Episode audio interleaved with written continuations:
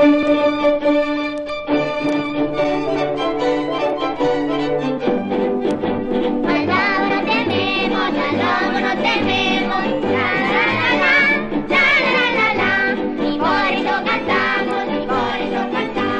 un apartado lugar vivían muy felices una cabra y sus siete cabrillos.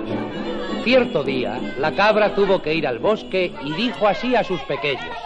Hijos míos, me voy al bosque a buscar comida. Tened cuidado con el lobo, es muy astuto. A veces aparenta ser bueno y cariñoso, pero no os fiéis de él. En cuanto pudiera, se os comería. Puedes ir tranquila, madre, no nos dejaremos engañar. Tened mucho cuidado. El lobo es capaz de fingir la voz para que creéis que soy yo y de inventar otras diabluras. No nos engañará, madre. Vete tranquila. Adiós y no tarde. Dame un beso. Echad bien los pestillos. Cerrad todas las ventanas. Está bien,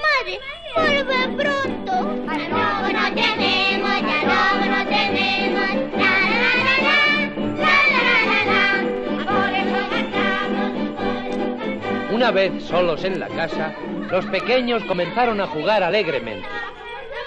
Bien ajenos estaban a la tragedia que se avecinaba, porque de pronto oyeron llamar a la puerta mientras que una cavernosa voz decía... ¡Abrid, hijos míos de mi vida! ¡Soy vuestra madre! ¡Uy, uy! ¡No,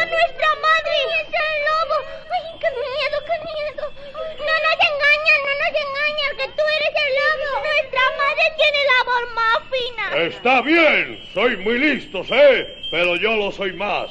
Pronto caeréis en mis garras y entonces, ¡vaya banquete!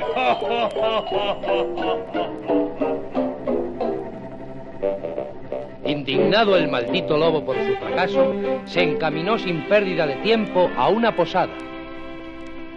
¿Qué desea el señor Lobo? ¡Huevos crudos! ¿Cuántos? ¿Un par? Eh, tiene gracia. ¡Más, mujer, más! ¿Media docena? ¡Muchos más! Mm, Entonces traeré todos los que hayan puesto hoy mis gallinas. Eso, eso. Son para aclararme la voz, ¿sabes? Y cuando hubo consumido todos los huevos que habían puesto aquel día las gallinas de la posadera, el lobo, con la voz más atiplada, regresó a casa de los siete cabritillos. ¡Abrid, hijitos de mi alma! ¡Soy vuestra madrecita! Ya iban a abrir la puerta a los confiados chivitos cuando uno de ellos observó. Mirad antes por debajo de la puerta. ¡Es el lobo! Nuestra madre tiene las patitas más blancas. Tiene las patas demasiado negras para ser nuestra madre. No te abriremos, lobo. No. ¡Ah! ¡No me abrís! Está bien. Soy más listo que vosotros. Volveré.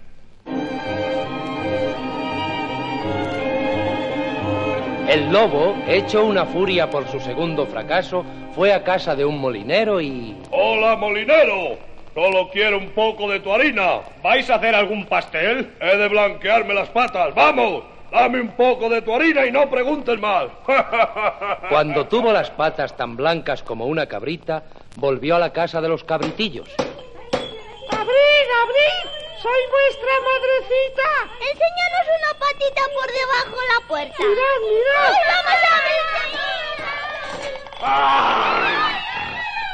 Mi hora. A todos me voy a comer. Uno. Dos. Tres. Cuatro. Cinco. Y seis. ¡Qué ricos están! Pero creo que me falta uno. Es igual. Ya estoy satisfecho. ¡Qué pena, amiguitos! El lobo se había comido a todos los cabrititos. Es decir, a todos no. Faltaba el más pequeño que se había escondido. Ahora sabréis dónde. Porque al regresar mamá cabra a su casa, Hijos, hijos míos, hijos míos, ¿dónde estáis? Aquí estoy, madre. Metida en la caja del reloj. Ay, mamadita. Ha sido algo horrible.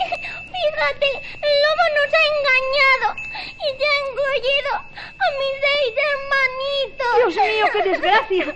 Hay que darse prisa. Tráeme las tijeras, hilo y aguja. Sí. Vamos, deprisa, hijo. Corre mucho. fueron siguiendo madre e hijo las pisadas del lobo, al cual encontraron profundamente dormido.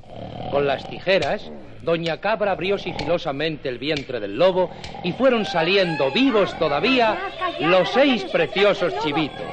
Luego llenaron de piedras el vientre del lobo y se escondieron tras unos árboles a esperar que la fiera despertase de su pesada digestión. Por fin, Ah, ¡Qué sed tengo! Me abrasa el estómago. Parece como si hubiera comido piedras. Ah, beberé agua de este río. Me beberé toda la que trae. ¿Sabéis lo que había sucedido? Al inclinarse para beber agua, el peso de las piedras le hizo perder el equilibrio y cayó al río para no salir jamás. Juntos ya la cabra y sus cabritillos regresaron a casa cantando alegremente.